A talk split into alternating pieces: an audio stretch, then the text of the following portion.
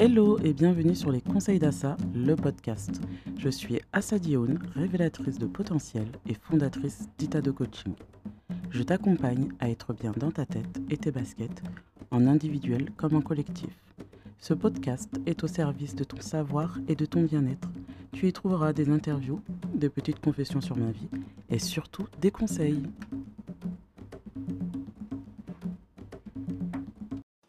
Hello Alors c'est parti pour l'épisode 2, les émotions et moi. Pour euh, ceux qui ne me connaissent pas, je suis la fondatrice d'Itado Coaching. Mon accompagnement repose sur différents outils comme le coaching, l'hypnose, les guidances et encore plein d'autres outils. Si tu veux en savoir plus, je t'invite à tester la séance découverte. En plus, elle est offerte. Elle nous permettra de faire connaissance, de répondre à toutes tes questions et te proposer la prestation la plus adaptée à tes besoins. Allez, go pour le menu du jour. Alors, euh, aujourd'hui, je vais parler de l'information importante à retenir à propos des émotions. Ensuite, je vais t'expliquer à quoi servent les émotions. Et je terminerai par quel est le message qu'il y a derrière les émotions et comment y faire face. J'entends beaucoup de personnes me dire euh, j'arrive pas à gérer mes émotions, j'arrive pas à les contrôler.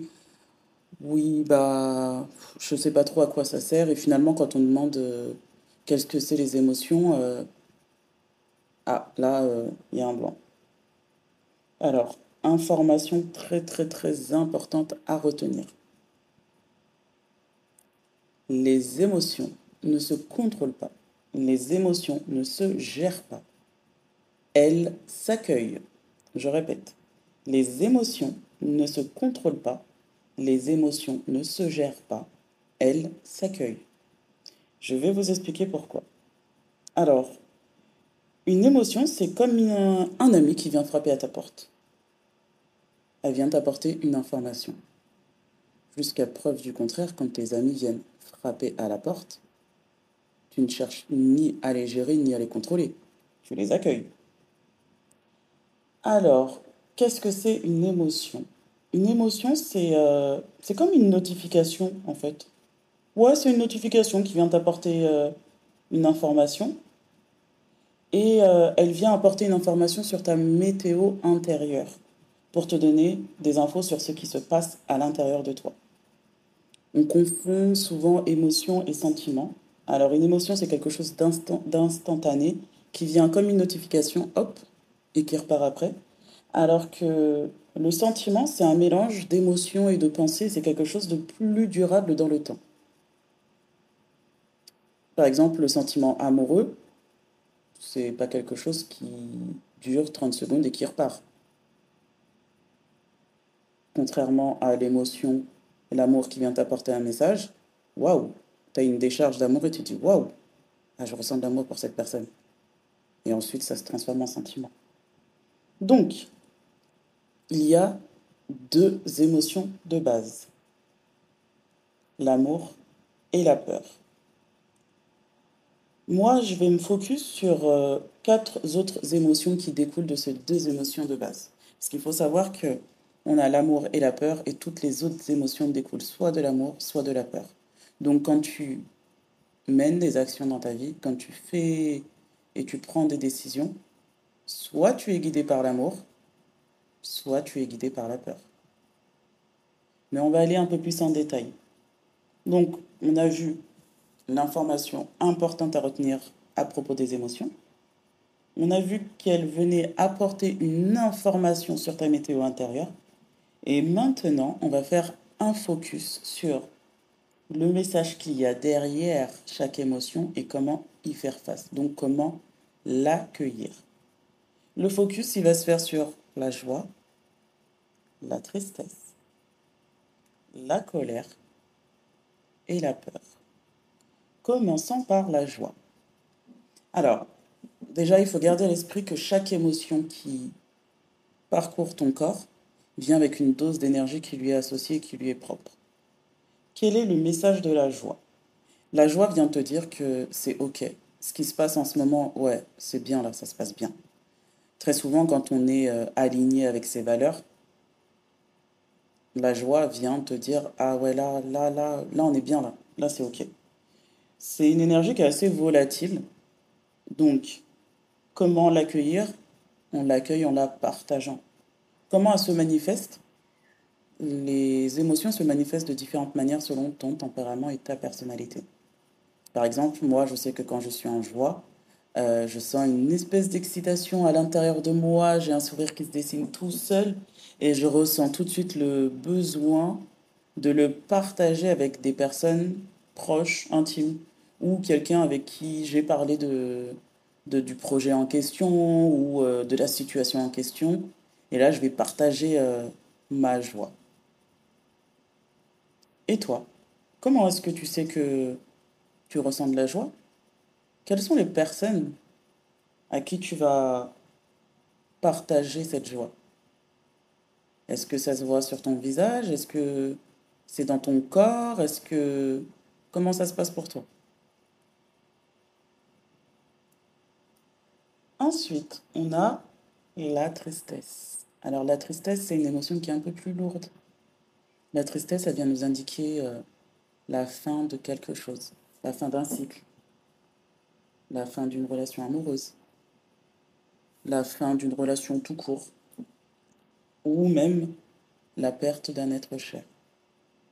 Et la tristesse, c'est une énergie qui est lourde, c'est une énergie qui demande à être accueillie en se recentrant sur soi, en prenant le temps de faire le deuil du cycle qui vient de se terminer, de la relation, de la situation en question qui vient de se terminer.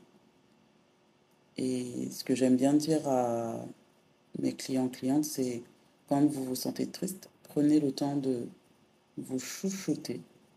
Considère-toi comme une princesse, un prince. Chouchoute-toi et fais des choses qui te font du bien. Parce que la tristesse, ça demande, comme toutes les autres émotions, à être accueillie qu'elle puisse repartir de là où elle vient. Donc, euh, moi, je sais que la tristesse, euh, comme je vous ai dit, c'est une énergie qui est lourde. Donc, très souvent, je me trouve au ralenti. Je, me pose la question de mais qu'est-ce qui m'arrive? Ah oui, effectivement, je suis triste. Je prends le temps de faire des choses que j'aime bien. Il y a une période où c'était euh, les bougies. J'aimais bien allumer des bougies quand j'étais triste en me disant bah au fur et à mesure que la bougie se consume, la tristesse part avec. Des fois, c'était j'écrivais des lettres aux personnes concernées, sans pour autant les envoyer ou les poster, mais ça me permettait de déverser mon émotion sur le papier. Des fois, ça va être euh, je me commande un truc à manger que j'aime bien. Des fois, ça va être un câlin. Ou passer du temps en famille. Vraiment, ça dépend de, ce qui m'attriste. Concernant le cas du décès, c'est un cas qui est un peu plus complexe, qui nécessite euh, de passer par différentes étapes. Et euh, la tristesse fait partie de l'une des étapes du deuil. C'est mon enceinte qui vient de s'éteindre. J'avais oublié de l'éteindre. C'est pas grave. Du coup, la tristesse, elle est là pour euh, nous indiquer la fin de quelque chose. Et quand c'est la fin de quelque chose, bah, c'est également le début d'autre chose. Donc on prend le temps de célébrer, de rendre grâce, de d'accepter euh, ce deuil, d'accepter cette fin, de se chouchouter avant de pouvoir repartir sur autre chose. Ensuite, on a la peur. Alors la peur, c'est une émotion qui vient t'indiquer que tu sors de ta zone de confort, de ta zone de contrôle. La peur, c'est comme notre système d'alarme interne. Des fois, la peur, elle est là, mais sans forcément qu'il y ait une raison, comme une alarme peut se déclencher des fois sans forcément qu'il y ait intrusion. La peur, ce qui se passe, c'est que quand la peur, elle arrive, elle fait disjoncter plein d'autres choses. Pourquoi elle fait disjoncter plein d'autres choses? Parce que si tu as faim, si tu as envie de faire pipi, si tu es fatigué, une fois que la peur est arrivée, tout ça, ça passe au second plan. D'ailleurs, on peut faire un parallèle entre la peur et le stress qui fonctionne un peu pareil. Tu as une décharge d'adrénaline, de cortisol, enfin toutes ces hormones qui sont là pour que tu sois au taquet pour pouvoir faire face au danger. Tu peux agir, fuir. Différentes réactions sont possibles, mais quoi qu'il en soit, la peur, elle vient te dire attention, on est en danger. Comment est-ce qu'on accueille la peur? Bah Déjà, on respire profondément. Étant donné que la peur fait disjoncter toutes les autres fonctions, on respire profondément parce qu'en fait, ça permet de réoxygéner le cerveau. Alors, ce que je vous dis là, là, c'est dans le cadre d'une peur euh, où il n'y a pas de danger imminent devant toi. Si euh, tu es dans la savane et que tu es face à un rhinocéros, ou que euh, tu vas te faire écraser par une voiture, t'inquiète pas que ton cerveau va prendre le relais. Mais pour tous les autres types de peurs, je t'invite à respirer profondément, à réoxygéner ton cerveau pour pouvoir trouver des solutions adéquates. Parce qu'à partir du moment où tu as peur, ton cerveau va prendre le relais et il va faire des choses qui ne sont pas forcément les plus adaptées. Sauf en cas de danger imminent. Donc, imaginons, euh, je vais prendre l'exemple du parking. Moi, pendant longtemps, j'ai eu peur des parkings souterrains. Donc, quand j'ai emménagé à la Maison Alpha dans mon premier appart et qu'on m'a dit et que j'ai demandé une place de parking et qu'on m'a dit oui, euh, oui, oui, il y a des places de parking dans le parking souterrain, je me suis dit oulala, là là là là J'ai été faire euh, l'état des lieux de ma place de parking avec le gardien et euh, j'étais pas toute seule, j'étais avec lui, donc ça allait. Quand il a fallu retourner dans ce parking, là, ça a été compliqué. Au début, je me garais dehors jusqu'au jour où je me suis retrouvée euh, en galère parce qu'il n'y avait plus de place dehors. Donc j'ai dû aller me garer dans le parking souterrain. La première fois que je me suis garée en dessous, euh, j'avais déjà mon sac que j'avais mis en bandoulière, j'avais les clés dans ma main. J'ai regardé gauche-droite avant de sortir, j'ai verrouillé ma voiture et je suis parti en croix. Arrivé chez moi, je me suis dit, hé, hey, tu peux pas continuer comme ça en fait. Une fois, deux fois, trois fois. Comment ça va se passer le jour où j'aurai des courses? Comment ça va se passer le jour où bah, je serai un peu plus chargé que mon petit sac à main? Donc j'ai été regarder derrière ce qui se cachait derrière ma peur. Donc c'est ce que je t'invite également à faire, c'est derrière ta peur, qu'est-ce qui se cache? Une fois que tu as respiré, tu as réoxygéné ton cerveau, c'est revenir au rationnel. Qu'est-ce qui se cache derrière ta peur? Quand j'ai été regarder ce qui se cachait derrière ma peur, je me suis rendu compte que, en fait, j'ai regardé trop de films d'horreur. Pour ceux qui ont la ref, ça, le film avec le clown, je pense qu'il a traumatisé toute une génération. J'ai regardé beaucoup, beaucoup trop de films d'horreur. Et je me suis dit, attends, quand tu regardes les films d'horreur, il se passe toujours des trucs bizarres dans les parkings. Mais honnêtement, la probabilité pour que je rencontre un zombie, un vampire dans mon parking, euh, la probabilité elle est très très proche de zéro la probabilité pour que je retrouve une personne installée sur ma banquette arrière, la probabilité est proche de zéro aussi. Ensuite, je me suis souvenu que moi, je savais me battre et que j'avais un côté un peu sauvage, et que quoi qu'il arrivait, euh, si je trouve quelqu'un sur ma banquette arrière, je la frappe la personne. Donc je suis tout à fait capable de me défendre. Du coup, j'ai pris le temps de décomposer ma peur, d'identifier les différentes étapes en me disant, écoute, si je trouve quelqu'un sur ma banquette, je fais ça, Quoi qu'il arrive, je vais pas rencontrer de zombies, de vampires. On rationalise tout ça, on respire. Et ensuite, on va regarder plus en profondeur le parking. Et je me suis aperçu qu'en fait, le parking, il était en largeur. C'était une ligne droite, donc ça veut dire qu'il n'y avait pas de recoin où quelqu'un peut surgir. De plus, la lumière ne s'éteint pas dans ce parking. Donc, euh, je n'allais pas me retrouver dans le noir. Et en plus, quand j'allais me garer, j'étais très très souvent avec d'autres personnes qui habitaient dans mon immeuble. Et c'est à partir de là où j'ai arrêté d'avoir peur des parkings souterrains. Au début du mien et petit à petit euh, de ceux des autres également. Donc la peur, prendre le temps de déconstruire ce qui se cache derrière et de s'informer sur l'objet de sa peur, ça permet de calmer les choses. Bien évidemment, là on parle d'une peur simple, une chose que tout le monde peut rencontrer. Je ne parle pas de phobie, je ne parle pas de crise de panique, de crise d'anxiété non plus. Ça, c'est un, autre sujet. Donc, nous avons fait la joie, la tristesse, la peur. Passons maintenant à la colère. Qu'est-ce que c'est la colère? La colère, c'est une émotion qui vient te dire que tes limites ont été franchies. La colère, c'est une émotion qui vient te dire également qu'il y a de l'injustice. Tu n'es pas d'accord avec ce qui se passe. La colère, c'est une énergie assez particulière qui vient accompagner d'une dose d'énergie. Oui, parce qu'en fait, c'était cette émotion, elle vient pour que tu puisses défendre te défendre, défendre ton terrain, ton, ta zone là, ton intimité, tout ce que tu veux. Du coup, comment on fait pour, pour accueillir la colère? Dans un premier temps, je t'invite fortement à exercer une activité physique ou sportive. Parce que la colère, elle est accompagnée d'une décharge d'énergie soudaine. Et c'est pour ça qu'on dit souvent, euh, mais elle a pété les plombs. Mais il a craqué. Oui, oui, oui. Ça prend tout son sens. Donc, quand la colère arrive, première étape, va te défouler. Que ce soit en faisant du sport, que ce soit en allant, en, allant marcher, que ce soit en criant, en mettant des coups dans un coussin, pas sur quelqu'un bien évidemment. Et ensuite, quand tu as pu évacuer l'énergie associée à la colère, là tu vas pouvoir prendre le temps de verbaliser et d'identifier quelle limite a été franchie. Une fois que ça, ça a été fait, là, tu peux échanger avec la personne qui a été responsable de ta colère. La personne qui a fait déborder la goutte d'eau.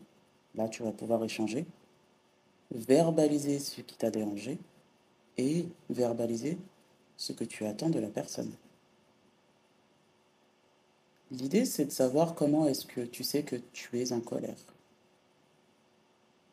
Moi, clairement, quand je suis en colère, mon visage, il se, il se tend, il se crispe. Je ressens le besoin d'insulter, de frapper, de... C'est tout à fait normal. C'est la colère.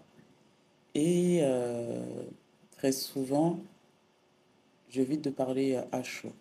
Je prends le temps d'identifier ce qui m'a gêné je prends le temps d'identifier où est-ce que j'estime que ma limite a été franchie, où est-ce que, où est-ce que la dinguerie a eu lieu. Qu'est-ce que, qu'est-ce que la personne a fait que j'ai envie concrètement de la monter en l'air? Et une fois que j'ai identifié ça, là, je vais, soit je vais faire du sport, soit je vais aller marcher, si j'ai pas la possibilité de faire du sport tout de suite, ou je vais écouter de la musique et danser. Mais dans tous les cas, il faut que je mette mon corps en mouvement. Parce que sinon, ça ne va pas le faire. Et une fois que j'ai passé cette étape-là, là, ah, des fois aussi, on peut faire appel à un filtre, en parler à quelqu'un, pour se sentir compris, partager euh, ce qu'on ressent, pour se sentir compris, avant de pouvoir verbaliser les choses à la personne concernée. Donc, pareil, Comment tu sais que tu es en colère? Comment ça se manifeste chez toi?